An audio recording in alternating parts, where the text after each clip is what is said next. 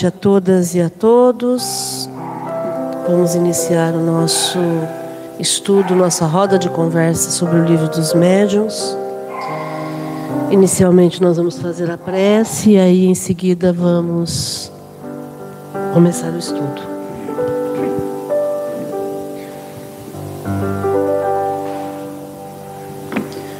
Marcos, você faz a prece, por favor?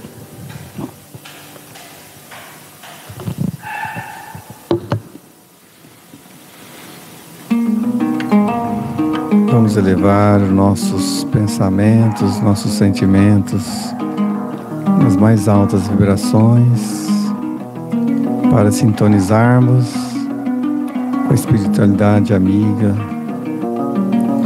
com os espíritos venerandos, benfeitores espirituais, trabalhadores dessa casa. Que possamos, na primeira parte, refletir sobre os ensinamentos da doutrina espírita pelo livro dos médiuns. E na segunda parte, que possamos oferecer nossas melhores energias no auxílio daqueles nossos irmãos necessitados. Gratidão a Deus, a Jesus, aos benfeitores, por essa oportunidade para que a gente possa se resgatar, possa se elevar, trabalhando a nossa autotransformação. Que assim seja.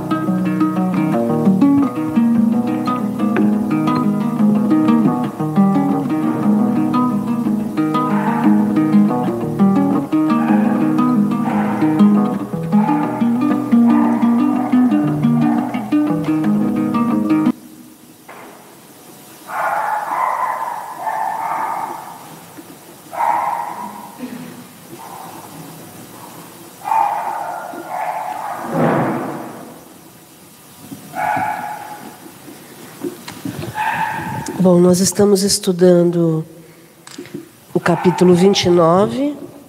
Deixa eu colocar aqui para o pessoal.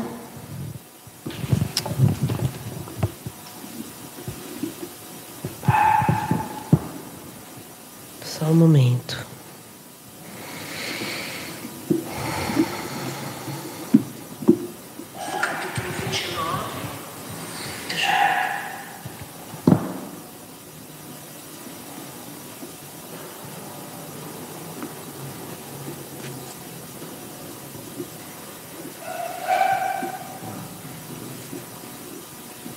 Não sei se é aqui não, estou imaginando que é próximo disso.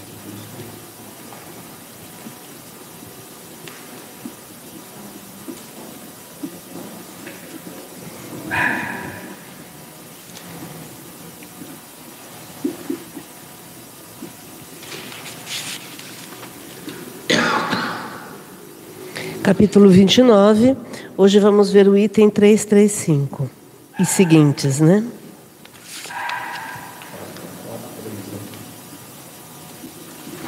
Boa noite para o Evandro Oliva, que está lá em São Paulo. Seja bem-vindo, Evandro.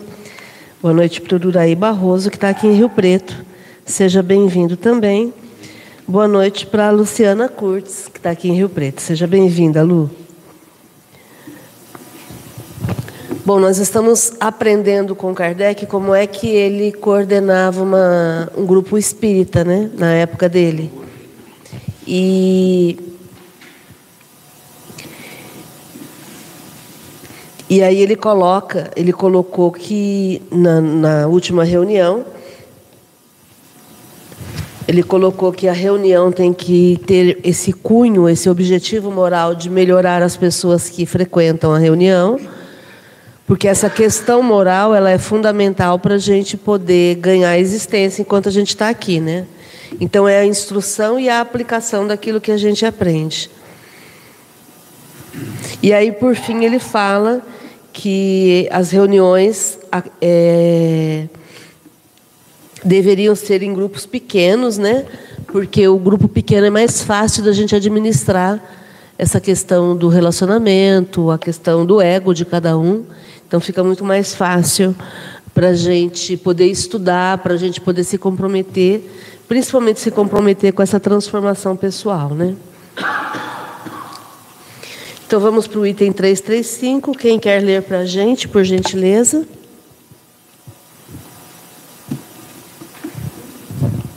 Pega o microfone e passa para o Flávio.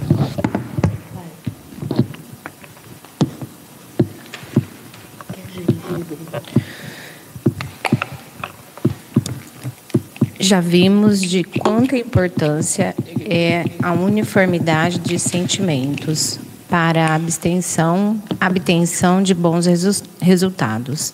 Necessariamente, tanto mais difícil é obter-se essa uniformidade, quanto maior for o número.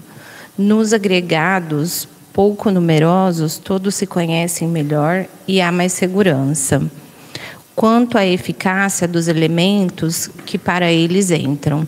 O silêncio e o recolhimento são mais fáceis e tudo se passa como em família. As grandes assembleias excluem a intimidade pela variedade dos elementos de que se compõem. Exigem sedes especiais, recursos pecuniários e um aparelho administrativo desnecessários nos pequenos grupos. A divergência dos caracteres, das ideias, das opiniões, aí se desenha melhor e oferece aos espíritos perturbadores mais facilidade para semearem a discórdia. Quanto mais numerosa é a reunião, tanto mais difícil é conterem-se todos presentes. Cada um quererá que os trabalhos sejam dirigidos segundo o seu modo de entender, que sejam tratados preferentemente os assuntos que mais lhe interessam. Alguns julgam que o título de sócio lhes dá o direito de impor suas maneiras de ver. Daí, opugnações, uma causa de mal-estar que acarreta, cedo ou tarde, a desunião e depois a dissolução, sorte de todas as sociedades, quaisquer que sejam seus objetivos.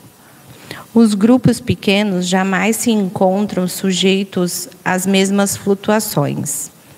A queda de uma grande associação seria um insucesso aparente para a causa do espiritismo, do qual seus inimigos não deixariam de prevalecer-se.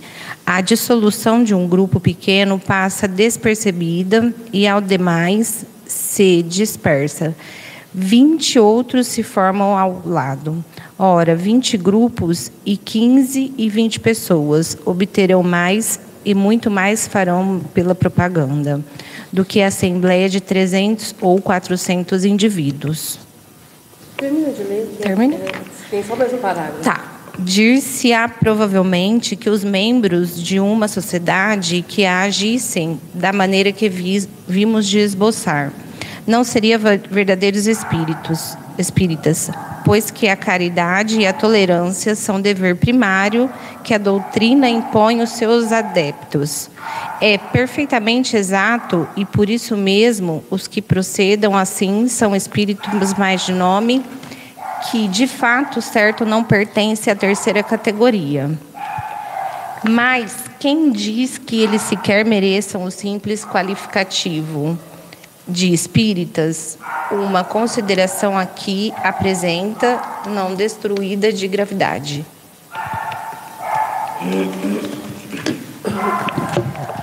Bom, então, quando Kardec fala dessa uniformidade de sentimentos e de pensamentos, é, é, o que ele propõe é que num grupo menor fica mais fácil da gente administrar isso. Porque é óbvio, né? Quanto menos pessoas, menos ego. Né? O que é o ego? É quando a pessoa acha que só ela é que tem que prevalecer. Né? É, num grupo menor, as pessoas têm mais contato, têm mais amizade, falam mais francamente. E aí, em função desse contato maior, fica mais fácil de se entenderem. Ah, isso significa que nunca vai ter problema? Não, de forma alguma. O GEOL mesmo já passou por inúmeras dificuldades e várias vezes pessoas foram embora. Nesses 41 anos, nós já tivemos três ou quatro vezes em que o grupo se dissolveu. As pessoas foram embora. Por quê? Porque as pessoas pensam diferente. Né? E aí a gente sempre volta para a questão dos princípios, do grupo ter princípios para não se deformar. E, e, por exemplo, um dos princípios que a gente não abre mão é o estudo. E uma das vezes a gente precisou suspender a reunião mediúnica, porque o grupo da mediunidade não queria estudar. E afirmavam que já tinham estudado demais. Né? E a gente sempre comenta isso. A gente, vai a gente estudou antes de nascer, estamos estudando agora e vamos desencarnar e continuar estudando. Não tem como. Né? Então, essa divergência de caracteres, quer dizer, cada um tem um jeito diferente. Essa divergência de ideias, essa divergência de opiniões, também facilita para que espíritos perturbadores queiram atrapalhar o trabalho. Por quê? Porque acabam disseminando, é, é, plantando a discórdia, a dissensão, que é a briga entre as pessoas, a ofensa, é, o melindre, que é quando a pessoa se sente ofendida, né? não, não, não leva para o lado pessoal e se sente ofendida. Então, quanto maior a reunião, maior o número de opiniões, maior o número de ideias, maior o número de pessoas ofendidas, e aí o trabalho acaba sendo comprometido. Um mal-estar, uma desunião. Os grupos pequenos, eles se, se encontram menos sujeitos a isso. Vai acontecer também, mas vai acontecer menos. Agora, tem um efeito colateral muito bom dessas brigas, que é o fato de que o grupo que sai normalmente vai fundar um centro espírita. Então, isso também aconteceu aqui no GEOL. Né? Nós temos pessoas que saíram daqui e foram fundar, alguns foram trabalhar em outros centros e foram estudar. Tem, tem uma, pessoa, uma pessoa que foi coordenar um grupo de estudos no outro centro e saiu daqui porque não queria estudar. Né? E, e, e isso acontece. Né?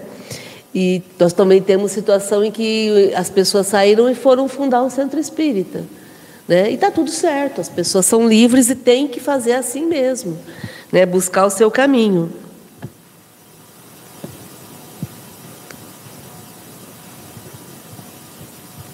E aí é quando ele coloca que 20 grupos de 15 a 20 pessoas obterão mais e muito mais farão propaganda pelo Espiritismo do que uma assembleia de 300 pessoas.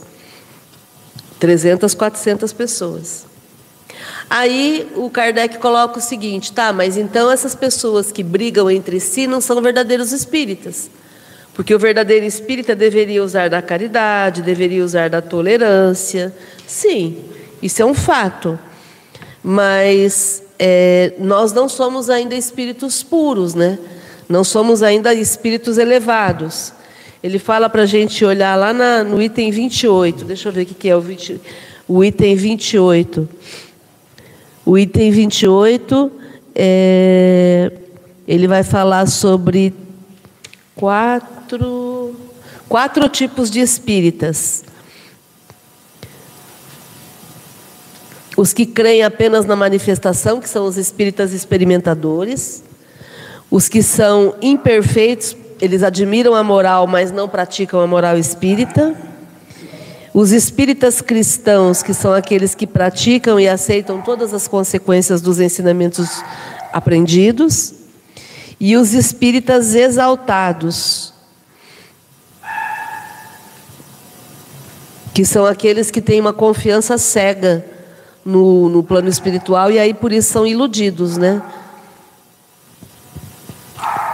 E aí o Kardec então coloca que essas pessoas que brigam entre si, elas não fazem parte desse terceiro item. Né? Ele, ele coloca lá, dessa terceira categoria. Qual que é a terceira categoria? Os espíritas cristãos, que são aqueles que aprendem e praticam e aceitam todas as consequências do que acontece na vida deles e entendem que tudo, tudo tem um porquê. Então, para brigarem entre si dessa forma é porque não entenderam ainda e não são espíritos cristãos ainda, né? Comentário, gente. Ô, Márcia, a destruição da humanidade é a ignorância, a vingança e o ódio. Vamos trocar essas três tristeza por uma alegria que chama amor. Exatamente. Ignorância, vingança e ódio. Perfeito. Comentário, gente, por favor.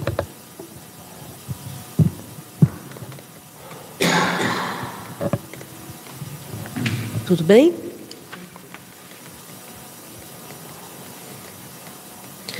Pedir para alguém ler o 336.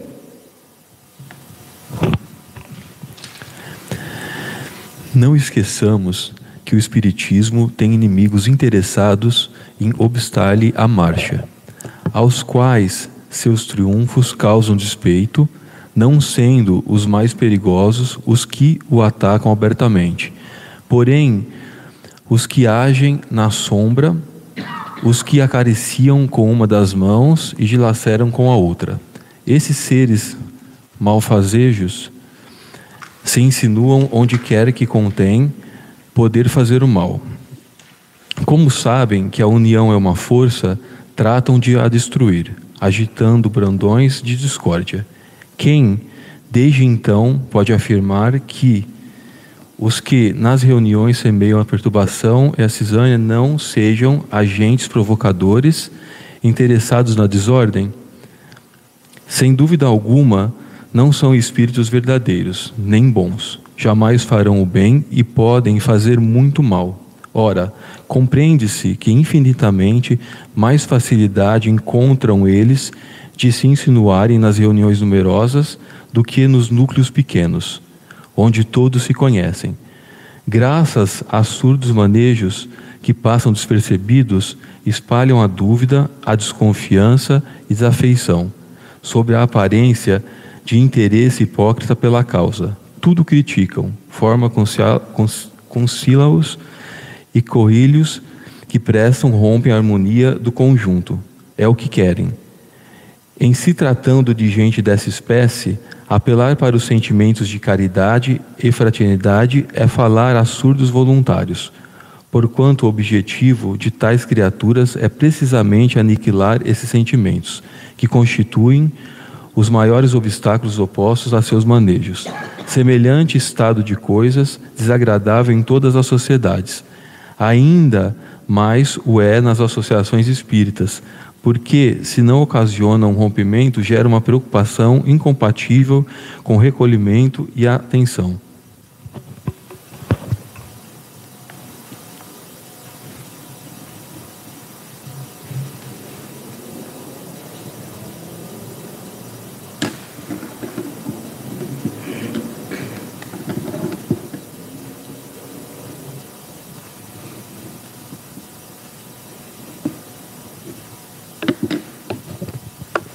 Então, o Espiritismo tem inimigos interessados em atacá-lo. Isso é óbvio. Né? Porque tudo aquilo que pensa em agregar e, e em melhorar vai ter inimigos. É, a gente precisa entender que nós vivemos num planeta ainda atrasado, onde existem pessoas más, não más de forma definitiva. Ninguém é mal na essência, são pessoas que estão perturbadas e ainda fazem maldades, né? Essas pessoas um dia vão enxergar e vão mudar. Mas enquanto isso não acontece, a gente precisa estar vigilante, que a fala de Jesus é o vigiar e orar, né? Por isso é que Jesus falava dessa forma. Então existem pessoas interessadas em aniquilar aquilo que ensina, é, em atacar as pessoas que, que procuram fazer o bem. Isso é um fato. A gente não pode ser ingênuo, né? não pode ser bobo. E, e essas pessoas, quando desencarnam, elas vão continuar fazendo isso. Elas vão continuar perturbando, tentando semear a desunião.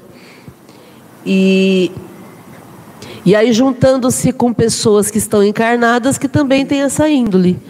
Né? É, eu tenho certeza que vocês conhecem alguém que é assim que é maldoso, que, que, que maltrata animais, que quando vê alguém atravessando a rua acelera, né?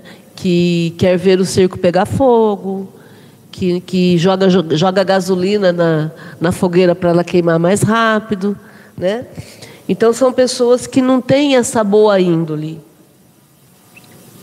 Querem fazer o mal.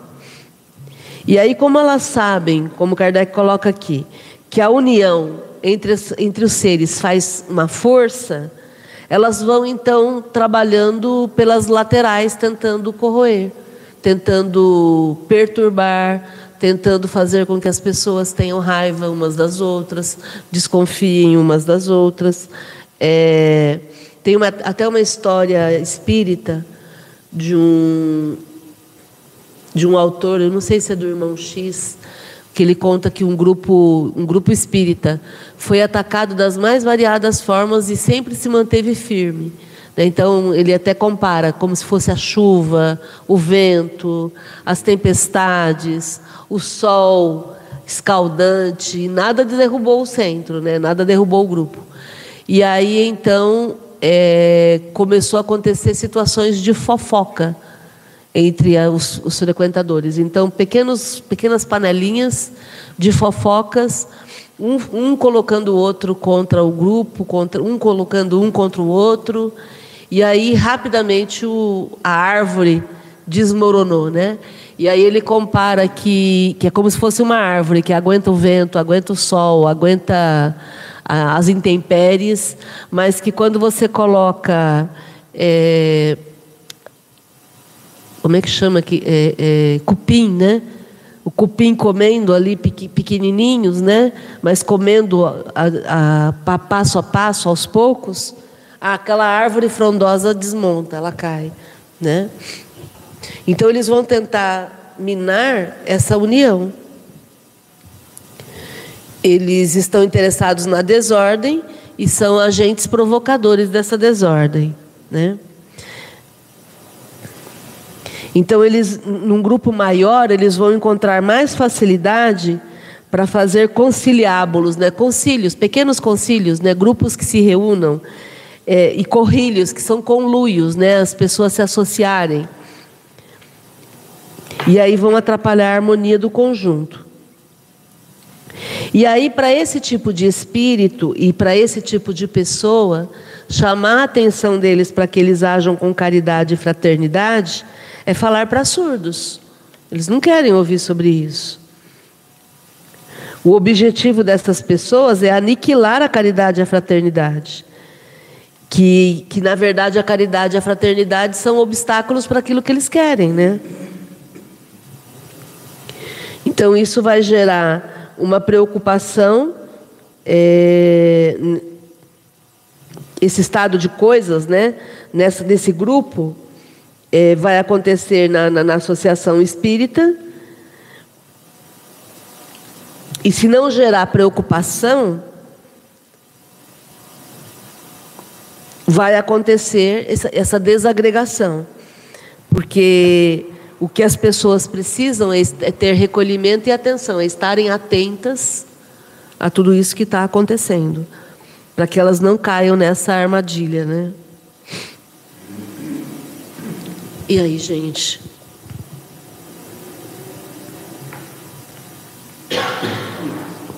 Ele fala que coloca, ah, gera rompimento, ou se não gerar rompimento, vai gerar preocupação nas pessoas que frequentam o grupo.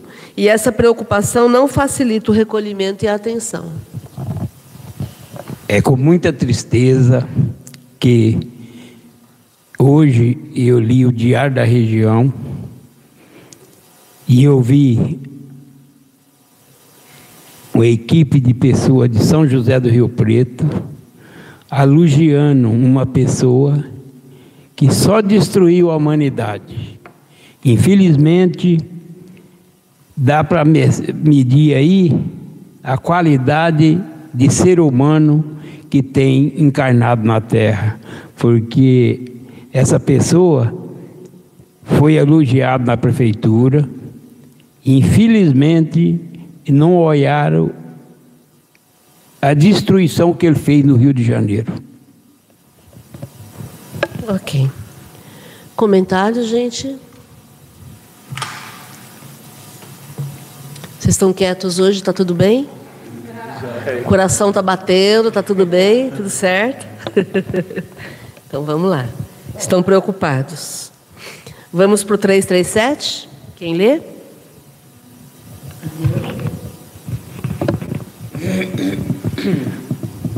Três, três, sete. Se mal rumo a reunião tomar, dir-se-á, não terão as pessoas sensatas e bem intencionadas a ela presentes o direito de crítica. Deverão deixar que o mal passe, sem, sem dizer em palavra, e aprovar tudo pelo silêncio?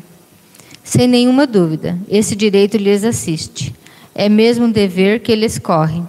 Mas, se boa intenção os anima, eles, eles emitirão suas opiniões, guardando todas as conveniências e com cordialidade, francamente e não com subterfúgios.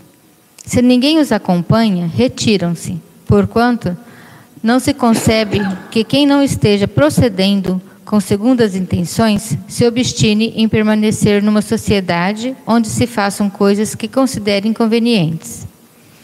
Pode-se, pois, instituir como princípio que todo aquele que, num, que numa reunião espírita provoca desordem ou desunião, ostensiva ou subrepticiamente, por, qualquer, por quaisquer meios, é, é ou um agente provocador, ou pelo menos um mau espírita, do qual cumpre que os outros se livrem o mais depressa possível.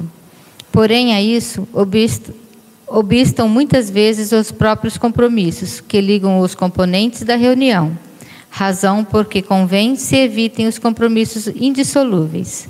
Os homens de bem sempre se acham suficientemente comprometidos. Os, os mal intencionados sempre ou estão demais. Gente, Kardec não passava a mão na cabeça. Vamos entender isso. Ele era muito sério e, e muito firme. Então, se uma reunião começar a desandar, começar a tomar um mau rumo, todos têm direito à crítica. E aí ele coloca, mas aí eu tenho um direito à crítica, mas se eu não puder falar, o que, que acontece? Eu fico quieta? Não. Todos têm o direito a falar. E se eu tenho boa intenção, eu tenho que emitir a minha opinião. Eu posso ficar quieta e aguentar quietinha, calada, mas também eu posso falar o que eu estou sentindo, o que eu penso, mas ele coloca aqui: emitirão suas opiniões, guardado conveniência e cordialidade. Então eu tenho que ser uma pessoa conveniente, eu não vou ser uma pessoa desagradável, vou ser uma pessoa educada e vou ser cordial com todo mundo. Vou ser franca e não com subterfúgios, quer dizer, eu não vou ficar dando indireta. Eu vou ser franca, vou ser direta mas sem ficar escondendo o que eu estou sentindo. E se ninguém concordar comigo, eu é que estou no lugar errado. Então eu vou me retirar. Porque eu não vou permanecer num grupo onde façam coisas que eu não concorde, que eu ache inconvenientes. E aí ele coloca que, que se pode estatuir. O que é estatuir? É estatuto. Ele está falando de código, de lei, de combinado de, de algo legal. Então a gente pode, inclusive, colocar no estatuto como princípio que toda pessoa que provoque desordem ou desunião, uma desordem ostensiva, mostrando desordem ou escondida, subreptícia, né? Essas pessoas, elas podem, por quaisquer meios, como elas são estão provocando a desordem, é, como elas são pelo menos um mau espírito, elas podem ser é, convidadas a se retirarem. Ele até fala assim: é, convém que a gente se livre o mais depressa possível dessas pessoas. Por quê? Porque são pessoas perturbadas que vão atrapalhar o bom andamento do, do, da reunião para todo mundo. A gente não pode comprometer o todo por conta de uma pessoa. Essa pessoa precisa de atenção e tratamento. E muitas vezes ela é utilizada para perturbar o grupo. Então aí cabe a vigilância de cada um de nós. A gente precisa ter esse bom senso. E aí Kardec coloca uma última recomendação, porque às vezes não é tão simples para se livrar dessa pessoa inconveniente. Então, evitem compromissos indissolúveis. O que é compromisso indissolúvel? É, é, a gente evitar qualquer tipo de dependência financeira, emocional, intelectual de quem está sendo inconveniente. Porque aí a gente fica livre para poder seguir em frente, né? Daí ele coloca que quem é bem intencionado, o homem de bem, ele se acha suficientemente comprometido. Agora, quem é mal intencionado se compromete demais. Por quê? Para não ser expulso. Né? A gente sabe como é que é isso. É, é mais solícito porque não quer ser mandado embora, mas pisa na bola. Então a gente tem que estar atento a isso. E aí? Comentários? 338, quem lê para gente? Quem não leu ainda, que, que quer, está tá com muita vontade de ler, pega o microfone. Aqui. Achei que era só. Ah, a Elite? Ah, desculpa. Por quê? Não, não. Então, lê então vamos, eu leio. 338. Além dos notoriamente malignos que se insinuam nas reuniões, há os que, pelo próprio caráter, levam consigo a perturbação a toda parte aonde vão. Nunca, portanto, será demasiada toda a circunspeção na admissão de elementos novos. Os mais prejudiciais, nesse caso, não são os ignorantes da matéria, nem mesmo os que não creem. A convicção só se adquire pela experiência e as pessoas há que desejam esclarecer-se de boa fé. Aqueles, sobretudo, contra os quais maiores precauções devem ser tomadas, são os de sistemas preconcebidos, os incrédulos obstinados, que duvidam de, duvidam de tudo, até da evidência, os orgulhosos que, pretendendo ter o privilégio da luz infusa, procuram em toda parte impor sua opinião e olham com desdém para os que não pensam como eles. Não vos deixei iludir pelo pretenso desejo que manifestam que se instruírem, mas de um, mas de um encontrareis que muito aborrecido ficará se for constrangido a convir com que se enganou. Guardai-vos principalmente desses peroradores, desses peroradores insípidos, que querem sempre dizer a última palavra, e dos que só se comprazem na contradição. Uns e outros fazem perder tempo, sem nenhum proveito, nem mesmo para si próprios. Os espíritos não gostam de palavras inúteis. Queria comentar? Então a gente já falou dos malignos, que são aqueles que estão mal intencionados, que no próprio caráter levam à perturbação que eles têm. E aí a gente sempre vai ter que prestar muita atenção quando pessoas novas chegam, né? São admitidas no grupo.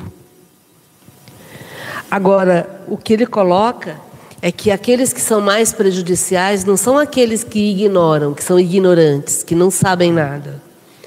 Os mais perigosos, os mais prejudiciais, são aqueles que acreditam e que às vezes chegam com um sistema pré-concebido. O que é sistema pré-concebido? A gente já teve aqui uma experiência bastante triste de um espírito que chegou, de um médium que chegou querendo mudar tudo querendo corrigir a Gênese, querendo corrigir o livro dos médiuns, é, dando ordens, dizendo como é que funcionava, como é que era, que ele tinha mais entendimento. Então, isso é um sistema pré-concebido, ele quer reescrever Kardec. Né? E é uma dessas pessoas que saiu do GEO e foi fundar um centro. E tem, tem pessoas que seguem, que, que, que acreditam no que ele fala. Ok, as pessoas são livres. Né? Então, são, são espíritos que não entram no sistema, não entram no que Kardec coloca, querem reformar Kardec. Ou então são incrédulos obstinados. O que é o incrédulo obstinado? É aquele que não admite nada do que a gente está lendo aqui, não acha que está tudo errado. Também já tivemos uma pessoa assim aqui no, no, no. Né? Uma pessoa que frequentava as nossas reuniões só para fazer polêmica. E aí, nas palestras da segunda-feira, sempre fazia polêmica. Até que chegou um momento em que nós o convidamos para: olha, você não está aqui para agregar, você não quer aprender, a gente vai pedir para você deixar de frequentar. Por quê? Porque você não está, você está querendo polemizar. Polêmica a gente não quer. E nós abrimos espaço para as pessoas falarem para agregar todo mundo. Mas a pessoa, quando não está querendo entender, está querendo atrapalhar, por favor, busque um grupo que te ouça. Nós não vamos ouvir mais. É um direito que nós temos. Né? Pessoas que duvidam até das evidências, né? aí não vai, não vai funcionar. Ou então um orgulhoso que, que acha que só ele é que sabe. E que exatamente por só ele saber, todo mundo tem que aceitar o que ele fala e concordar com o que ele fala. Então, ele, o que Kardec está colocando, o que mais perigoso, mais prejudicial para o grupo, é a pessoa que sabe, e aí traz um sistema pronto, é a pessoa que não acredita, apesar de todas as provas, ou a pessoa que se acha mais sabida do que todo mundo. E só ela, só o entendimento dela é que tem que valer, né?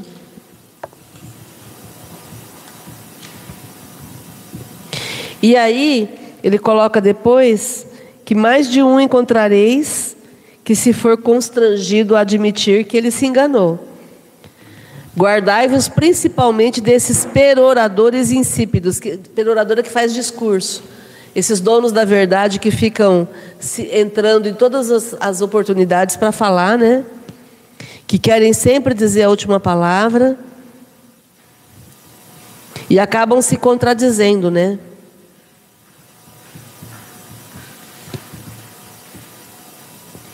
É, esse tipo de pessoa é uma perda de tempo, não tem nenhum proveito e nem é proveito para ele também, porque só se perturba, né? E como a, espiritualidade não tem tempo para perder, eles não vão é, permanecer num grupo que tenha essa, esse tipo de postura, né? Comentário, gente.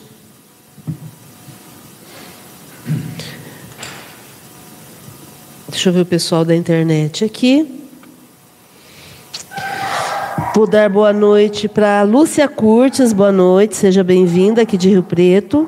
A Lívia Sestini Ferreira, também de Rio Preto, seja bem-vinda, Lívia. A Helenilda Mira, lá de Salvador, seja bem-vinda, Helenilda. Muito bom estarmos juntos. Vou pedir para vocês aproveitarem aí e já clicarem no joinha da nossa reunião, para essa reunião chegar a mais pessoas, né? Comentários? Vamos para o 340. Quem lê para a gente? Agora eu leio. Vamos lá, dona Lídia. 339. Ah, desculpa. Desculpa, 339. É. Leia. Visto ser necessário evitar toda causa de perturbação e de distração. Uma sociedade espírita deve, ao organizar-se, dar toda atenção às, às, às medidas apropriadas, atirar aos promotores de desordem os meios de se tornarem prejudiciais e, aliás, facilitar por todos os modos o afastamento. As pequenas reuniões apenas precisam de um regulamento disciplinar muito simples para a boa ordem das sessões. As sociedades regularmente constituídas exigem organização mais completa. A melhor será a que tenha menos complicada a entrosagem. Umas e outras poderão aurir o que lhes for aplicável, ou o que julgares útil, no regulamento da Sociedade Parisiense de Estudos Espíritas que adiante inserimos.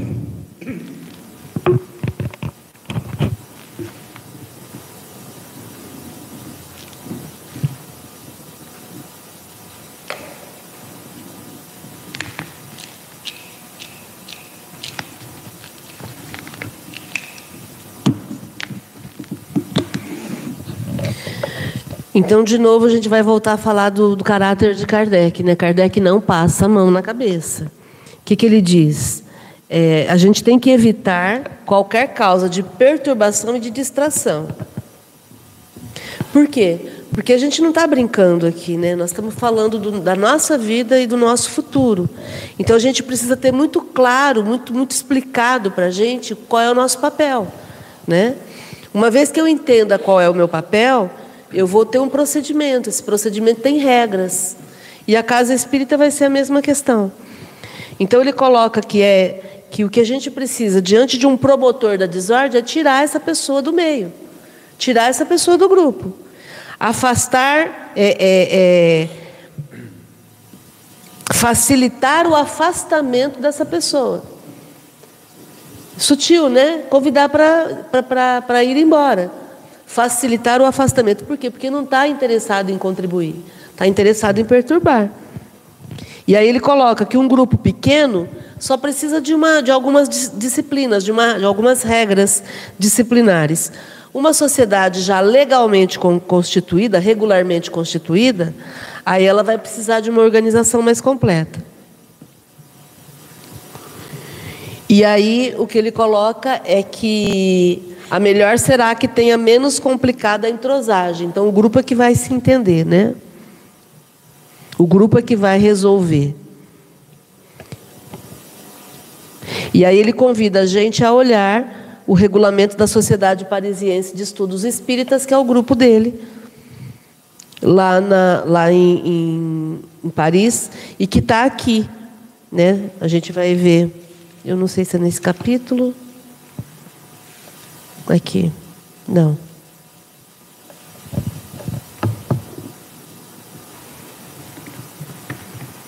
É.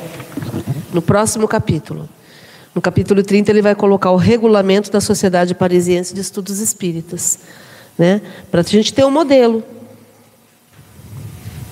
E por isso a importância do estudo. Vocês sabiam que tinha esse regulamento aqui? Essa, esse estatuto? Não, né? Tá. A gente sabia porque a gente já estudou várias vezes isso aqui no GEO, né? Eu tenho anotações aqui de 2020, mas a gente já estuda há muito tempo isso. Comentários, gente.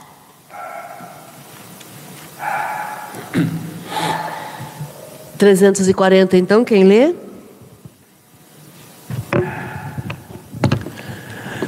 Contra um outro escolho tem que lutar as sociedades, pequenas ou grandes, e todas as reuniões, qualquer que seja a importância de que se revistam.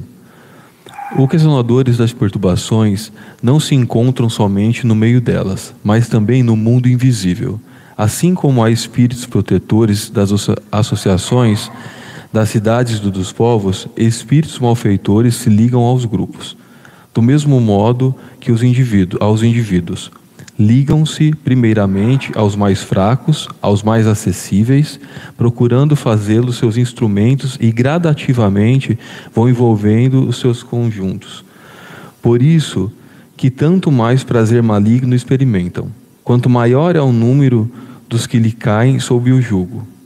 Todas as vezes, pois, que num grupo um de seus componentes cai na armadilha, cumpre-se, proclame que há no campo um inimigo, um lobo no redil, e que todos se ponham em guarda, visto ser mais que provável a multiplicação de suas tentativas. Se enérgica resistência o não levar ao desânimo, a obsessão se tornará mal contagioso, que se manifestará nos médiums, pela perturbação da mediunidade e nos outros pela hostilidade dos sentimentos, pela perversão do senso moral e pela perturbação da harmonia. Como a caridade é o mais forte antídoto desse veneno, o sentimento de, da caridade é o que eles mais procuram abafar. Não se deve, portanto, esperar que o mal se haja tornado incurável. Para remediá-lo, não se deve sequer esperar que os primeiros sintomas se manifestem. O de que se deve cuidar, acima de tudo, é de preveni-lo. Para isso, dois meios há eficazes. Se forem bem aplicados, a prece feita do coração e o estudo atento dos menores sinais que revelam a presença de espíritos mistificadores. O primeiro atrai os bons espíritos, que só assistem zelosamente os que os secundam, mediante a confiança em Deus. O outro prova aos maus que estão lidando com pessoas bastante clarividentes e bastante sensatas, para se não deixarem ludibriar. Se um dos membros do grupo for presa da obsessão, todos os esforços devem tender, desde o primeiro indícios, a lhes abrir os olhos, a fim de que o mal não se agrave, de modo a lhe levar à convicção de que se enganou e de se despertar o desejo de secundar o que procuram libertá-lo. Vamos lá, que tem muita coisa aqui, né? Então, é, toda vez que aparece um escolho, escolha é obstáculo. Toda vez que acontece um obstáculo, a sociedade, sendo pequena ou sendo grande, ela precisa lutar contra isso. Esses perturbadores das reuniões, eles não acontecem, não aparecem só entre os encarnados, eles aparecem também como espíritos perturbando os encarnados. E é muito comum, se eles, não, se eles tentam perturbar o encarnado e o encarnado não cai, eles vão tentar perturbar alguém que convive com esse encarnado. Entendem? É, isso é muito comum, a gente vê isso muito nas famílias com as crianças. Então, às vezes, o pai e a mãe estão equilibrados, estão tocando a vida tão bem, mas de repente eles perturbam a criança que está um pouco menos vigilante e aí se irrita, ou então eles vão perturbar um pet que vai tirar todo mundo do sério, que vai fazer alguma arte, né? Então, é, a perturbação sempre vai comendo pelas beiradas, né? Vai tentando acontecer. E da mesma forma como nós temos protetores pessoais, nós também temos protetores do geol, temos protetores da, do bairro, da cidade. Nós temos espíritos coordenando todo, toda, todo o aglomerado de pessoas, né? E aí, o que, que, esse, que, que esse perturbador vai fazer? Ele vai tentar ir no elo mais fraco, naquele que é menos vigilante, naquele, naquele que tem menos conhecimento. Porque quando ele chega em alguém que tem conhecimento e percebe, a pessoa para e fala: opa, deixa eu retomar meu equilíbrio aqui, porque eu estou fraquejando, né? Não, não é assim. Mas uma pessoa que não tem muita experiência ou não tem muito conhecimento, ela começa a dar, a, a pegar gás, como a gente fala, né? É, é pegar, pegar ar, né? Começa a dar importância para coisas que de repente nem tem tanta importância assim. E aí eu volto sempre a lembrar a questão das sugestões que nós ouvimos, né? É, enquanto encarnados, muitas vezes eles usam os nossos sentidos para nos chamar a atenção e para nos manipular. E aí eu gosto de um exemplo que é mais ou menos assim: é como se eu estou lá vivendo a minha vida, né? Então está aqui a Renata vivendo a vida dela, tocando a vida dela sossegada, e de repente chega algum espírito do lado dela e fala assim: Ah, mas você viu só o jeito que aquela pessoa falou com você? Eu acho que aquela pessoa foi arrogante, você não acha? Você vai ficar quieta? Você é tonta? Você vai ficar quieta e vai deixar assim barato? Então o espírito chega e faz a sugestão e sai. Então, normalmente é isso que acontece. Isso acontece comigo, com vocês não acontece? Comigo acontece frequentemente. E aí, a gente tem que estar atento ao pronome. Lembram aquela aula de português que a gente faltou? O pronome, primeira pessoa e terceira pessoa. Né? Na primeira pessoa, é o eu. Na, segunda, na terceira pessoa é o você. Então, o jeito que eu falei com ela, você vai ficar quieta? Você vai deixar barato? Você é boba? Você vai deixar a pessoa falar assim com você? É uma terceira pessoa falando com a Renata. Então não é a Renata pensando. Percebe? Então essa é uma dica preciosa, aquela dica de milhões que a gente brinca, onde a gente consegue identificar quando sou eu pensando e quando é alguém pensando por mim, fazendo parecer que sou eu que estou pensando. Então fique esperto, fique esperta. Para quê? Para você interromper esse processo e dizer: não, pode parar. Dá licença que eu tenho mais o que fazer. Eu brinco, eu faço isso. Eu não fico nervosa, eu brinco. Falo, ó, dá licença que eu tenho muito o que fazer, não tenho tempo de ficar prestando atenção nessa bobagem, não. Por quê? Porque quando você brinca, você quebra a sintonia. Entendem? Márcia, por isso que é importante o estudo, para que a gente adquira conhecimento, para quando chegar nesse ponto, ter força de resolver com humildade. Exatamente. E é só o estudo que vai dar esse embasamento para a gente diferenciar, porque imagine que de repente acontece uma situação assim e eu estou perturbada, ou eu estou nervosa, ou eu estou atribulada com um monte de coisa para resolver, ou eu estou cansada, com sono, ou eu estou com fome, ou eu estou com dor. Tudo isso que eu estou citando são coisas que todo mundo passa aqui no dia a dia. Não é? Ou só, só minha vida que é assim? todo mundo está atribulado. E aí a gente tem que estar tá atento para perceber o que é meu e o que não é meu. O que não for meu, eu vou, vou, vou, vou descarregar. Não, dá licença. Por isso a importância de que, se eu percebo que eu não estou bem, não tomar nenhuma decisão, não fazer nenhuma reunião importante. Eu preciso me restaurar primeiro. Então, vou tomar um banho, vou comer alguma coisa, vou dar uma arejada, vou fazer uma prece, vou fazer uma meditação, né? qualquer coisa.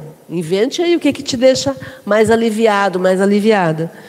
Mas preste atenção, porque esses malfeitores, eles vão arrumar uma forma de, de te predar, né? de te pegar. E aí o teu conhecimento, a tua percepção vai ser importante para olhar e falar: opa, isso não é meu. Eu não penso assim. Eu não sou dessa forma. Né? Márcia, lendo os outros itens, eu estava aqui pensando. Você falando de reuniões, de, do centro, disso, aquilo, eu estava pensando assim. Mas aí chegou nesse item, né? Que o 340, né? Que eu falei, mas não é só no centro, não é só. Eu estava aqui pensando, em casa também seria isso. Eu estou aqui, falei, falei, não, eu vou comentar. Não, não vou comentar porque acho que não é. Eu ainda estava assim. Não, aí agora então eu vou comentar. Porque é, é, é, o que acontece em casa, como se fosse uma família, o centro é a família e em casa também. E geralmente acontece tudo isso em casa. As discordâncias as, né, é, entre pais, entre os filhos, tudo. E em casa geralmente é isso. E em casa, o que você falou, geralmente pega na Yasmin. Tá. É, a alteração é na Yasmin. Tá. Que tenta comigo, então eu, como eu, eu já controlo, fica. Aí vai até que. Para ir na Yasmin, que meu, não é o meu problema, o que. Para poder desestruturar. O calcanhar de Jaquines é, é, é, é, a filha caçula. É a filha caçula, é. Que pra, mexeu com ela, mexeu comigo. Sim, porque para desestruturar tudo, e às vezes é onde ela provoca ela, que aí é onde ela se irrita, que, que é tudo que ela está passando, né? para poder desestruturar tanto eu, a outra filha e o meu marido, porque é onde fica nervoso, né? Que é onde fica, mas aí a gente consegue controlar, que é o que eu falo. Não, não é ela. Uhum. Eu falo, não é ela, porque ela não é assim. Odri, você consegue perceber nitidamente que às vezes não é a pessoa mesmo? Consigo. Você olha e fala, meu Deus, mas ela é tão afetuosa, tão carinhosa, não é ela. Sim. Entende? É, é, é isso que a gente precisa lembrar. É, é, é, é, na hora que acontece, que está tudo bem, está tudo uma maravilha, brincando, rindo, tudo. De repente, Não, a coisa inverte. A coisa inverte dela chegar a te, te ter força de te empurrar. É, o Marcos falou uma coisa legal, do nada. Do nada. Gente, não é do nada, porque o nada não pode gerar coisa alguma, tá? A gente está doando energia para isso acontecer. Percebem? Por isso a importância do equilíbrio. É, o, o, o Dr. Sérgio Felipe que fala isso. Dr. Sérgio Felipe de Oliveira é um médico de São Paulo que sempre fala sobre isso, sobre obsessão. Ele diz que o obsessor não inventa obsessão, ele põe fermento. A obsessão é nossa, a perturbação é minha, a brecha sou eu que abri. Ele vai lá e coloca fermento, que é o que eu fiz com a Renata. Cheguei ali de, la- de leve, e eu até usei esse exemplo, porque eu imagino que é assim mesmo. Os espíritos chegam assim e falam assim: "Mas, Renata, você vai ficar quieta? Você, você é boba agora? Você é tonta. Eles não vão chegar e olhar para a Renata, Renata, eu preciso te falar um negócio, presta atenção. Não, eles vão chegar como quem não quer nada. Ô Renata, e agora? Agora você é tonta? O que, que, que, que foi isso? Você vai ficar quieta. Entendem, gente? É tão sutil, é tão sutil, que provocam a gente. Tem um filme que a Regina, a gente sempre fala sobre isso. é, como é que chama? Com Denzel Washington. É, ai, meu Deus. Possuído. Porque tem possuídos também que não tem nada a ver. Possuído é um filme da década de 80, onde o Denzel Washington é um, um policial que captura um serial killer. E aí esse serial killer. Vou contar o filme, não posso contar o filme. Esse serial killer vai para a cadeira elétrica. Isso é o comecinho do filme, não tem problema. Mas aí, quando ele vai para a cadeira elétrica e ele é o policial, ele vai lá assistir né, a execução.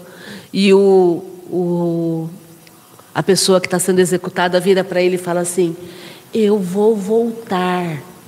Você não vai se livrar de mim. E aí, o filme todo é em torno dessa trama. E é muito interessante porque, claro que ele volta, né? Mas aí o que, que ele faz? Ele incorpora nas pessoas em volta do Denzel.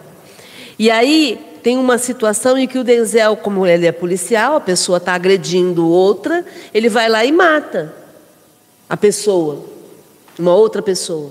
E quando ele mata, passa uma moça do lado, caminhando, e aí o espírito, de novo, através da moça, passa por ele e fala assim: não é tão simples assim. E aí ele começa a perceber que tem algo além. Percebem? Então é isso. Eles vão interferir. É claro que é Hollywood e não existe esse negócio de. de tão, tão fácil, né? De interfere um, interfere outro, não é tão simples assim. Inclusive, o filme tem um erro grave que é mostrar que pode, inclusive, incorporar em animal, isso não acontece. Ele pode provocar o animal, mas não incorporar o animal, no animal, né? É, então, para a gente entender que é muito sutil e a gente tem que estar atento a isso. Alguém ia falar alguma coisa? Esse ti- tipo de situação também pode ocorrer devido a coisas de vida passada, perseguidores, pe- espíritos que vêm para te atrapalhar, aproveita da oportunidade para estar vindo cobrar alguma coisa. Então, existem situações da vida passada? Sim. Os espíritos podem interferir? Sim. Mas sempre o teu livre-arbítrio tem mais valor. Porque se fosse assim, a gente estava tudo ferrado aqui. Porque nós erramos no passado. Entendeu? A gente, nenhum de nós é flor que se cheire, gente. Eu sempre falo isso. Nós somos tudo farinha do mesmo saco. Só que algumas farinhas são Nita, outras são Renata, outras são daquela, daquele saco grosseiro, sabe? Eu até brinco que se jogar água na farinha, em pelota, todo mundo em pelota. Pode esquecer. Então, todos nós é, cometemos atos no passado que não deveríamos ter cometido. Tá? Agora, isso não pode nos deixar reféns desses espíritos. Porque você tem livre-arbítrio e você tem toda a condição de cuidar do teu corpo e de fazer o que você quiser com o teu corpo. Eles não podem interferir nesse nível, entendeu? Então, eles, eles querem nos cobrar e querem nos perturbar? Sim. Mas você tem todo o direito de manter-se equilibrado e de seguir tua vida em paz. E aí eles vão perceber que aquilo que você cometeu lá atrás, você não cometeria hoje. E é aí é que a gente vira a chave. Porque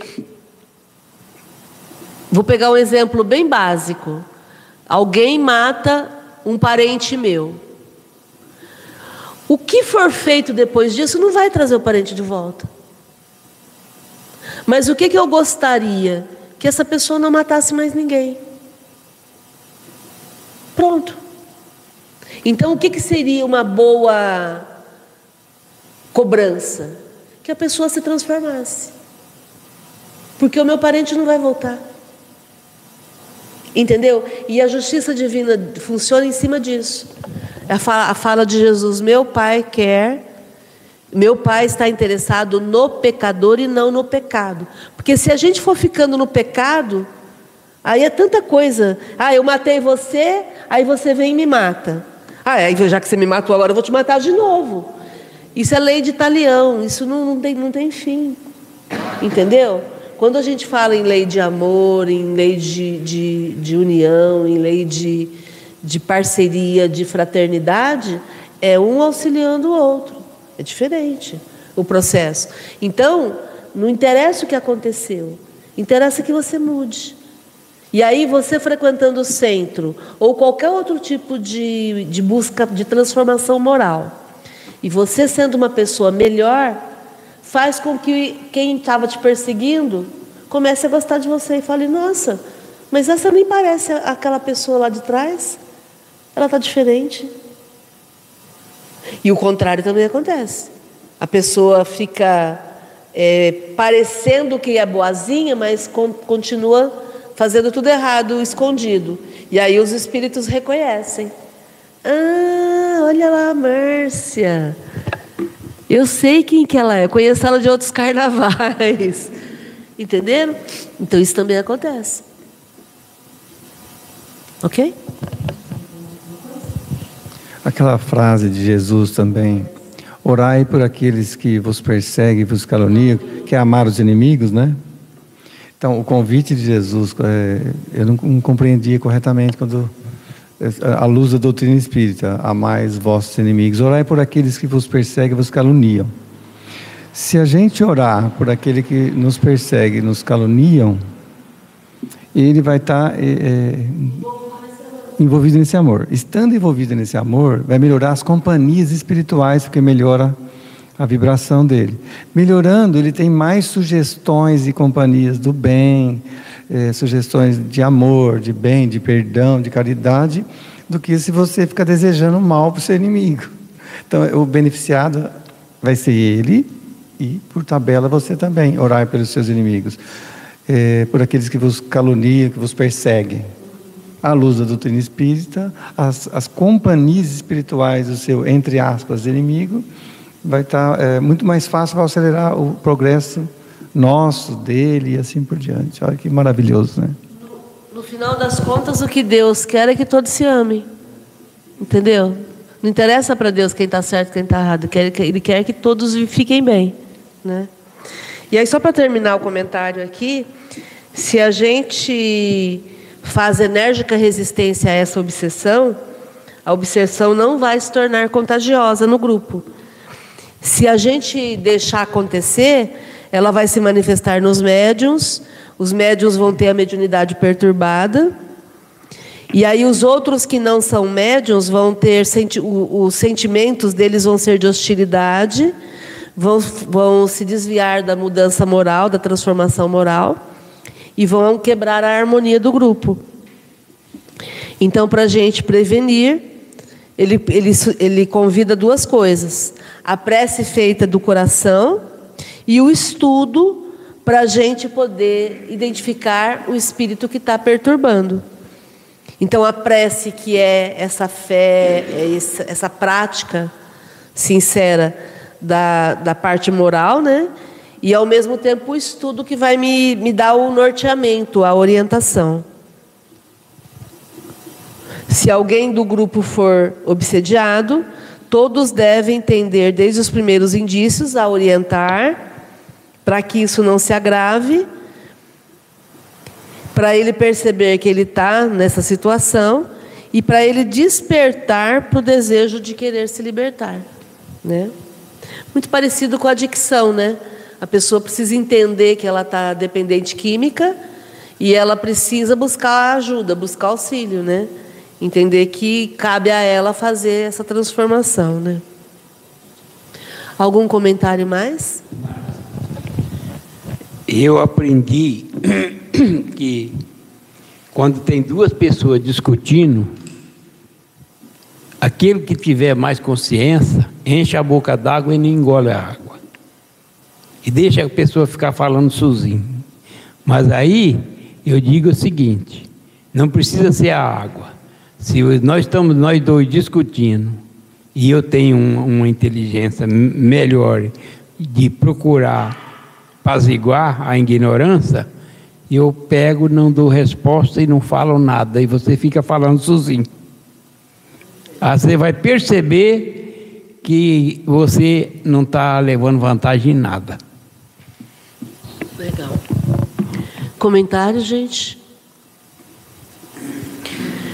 Bom, então nós vamos encerrar essa parte. Só vou dar, antes da gente encerrar, vou dar boa noite para o Elmo Mira, que está lá em Salvador. Seja bem-vindo, Elmo. Muito bom estarmos juntos hoje. A gente vai encerrar agora a parte dos estudos e vamos para a parte prática. Fiquem bem e até amanhã no, na Academia da Felicidade, que é o nosso próximo estudo, onde vamos treinar felicidade para a gente poder usufruir ainda hoje, ainda essa semana, né? Fiquem bem, grande abraço. Gratidão a quem está aqui presencialmente.